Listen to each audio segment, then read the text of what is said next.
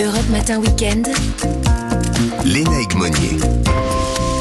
Nous continuons à parler de la succession qui s'organise en Angleterre après la mort euh, jeudi de la reine Elisabeth II. Charles III lui succédera donc prochainement euh, sur le trône. J'ai le plaisir d'accueillir ce matin sur Europe 1 euh, Sir Peter Ricketts. Bonjour monsieur l'ambassadeur. Bonjour madame. Alors vous étiez en poste vous à Paris entre 2012 et 2016. Merci beaucoup d'être avec nous. On va parler de l'avenir de la royauté de Charles III dans un instant. Mais avant cela, j'aimerais quand même qu'on revienne sur la reine Elisabeth. Vous l'avez évidemment côtoyée. Quel genre de relation entreteniez-vous avec elle? Mais J'avais la grand privilège d'accueillir la reine pour la visite d'État en 2014, quand elle a passé deux nuits euh, à la résidence de l'ambassadeur. Alors j'avais la reine chez moi, euh, qui m'a donné l'occasion de, la connaître un peu mieux. Je l'ai connue aussi euh, secrétaire général à notre ministère des Affaires étrangères. J'étais avec elle quand les ambassadeurs présentaient leurs lettres de créance. Alors j'ai, oui, je, je, le connaissais personnellement, jamais d'une manière très rapprochée, bien sûr. Le souverain a toujours mhm. un brin de, mystère, mais euh, c'était une grande dame qui avait une énorme capacité de mettre leurs gens, euh, les gens à leur aise, euh, de les parler euh, simplement, un brin d'humour. Ah, de l'humour, hein, oui, on connaît ça d'elle. Mhm.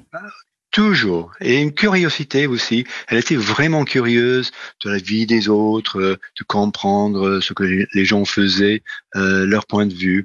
Et c'est ça qui, donnait à tous ces contacts humains un fraîcheur. Euh, une spontanéité euh, que tout le monde ressentait, je pense. Et c'est même pour cela que ça provoque une telle onde de choc dans le monde entier, même si effectivement c'était une femme très âgée, donc on s'attendait à un départ quand même ces derniers temps. Oui, ça a été un point fixe, euh, une repère pour, pour nous tous, euh, au Royaume-Uni, dans le Commonwealth, mais aussi dans beaucoup d'autres pays. Je suis très frappé par les réactions très émues en France aussi, très profondes.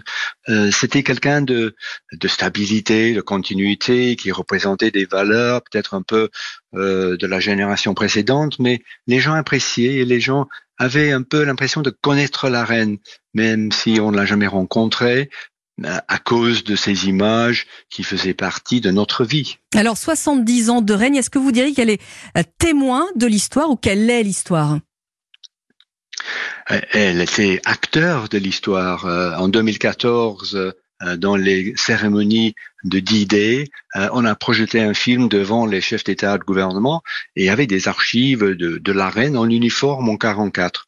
Alors la reine a, a vécu, elle a connu toutes les grandes personnalités de son temps.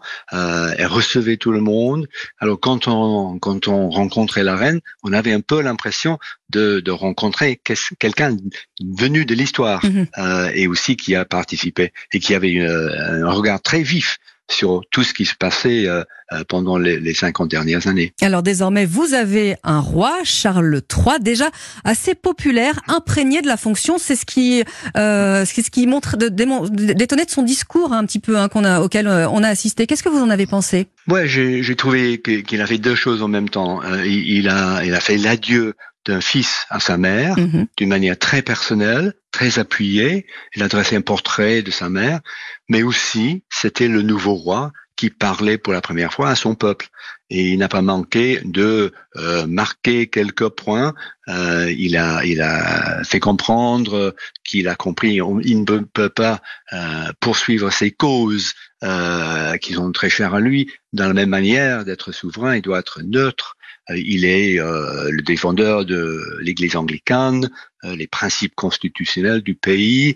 Alors il y avait aussi un côté constitutionnel et un côté très très personnel euh, d'un fils. Et c'était euh, ça, ça, faisait remarquer que c'est un drame personnel aussi Bien sûr, derrière le protocole du décès d'un souverain. Alors vous le rappeliez, Charles III euh, est un avant-gardiste. Alors ça c'était à l'époque où il était le prince Charles. Ça fait des années euh, qu'il travaille, qu'il alerte sur l'état de la planète notamment. Il s'est même montré assez euh, critique vis-à-vis des chefs d'État récemment. Vous le disiez, il ne pourra plus porter cette parole désormais. C'est la limite de la fonction royale. Oui, le, prince Charles a toujours été un peu au devant de son temps avec ses passions sa passion pour l'écologie, l'environnement, qui il y a 30 ans avait un côté un petit peu bizarre. Mhm. Euh, les gens se moquaient un peu de lui.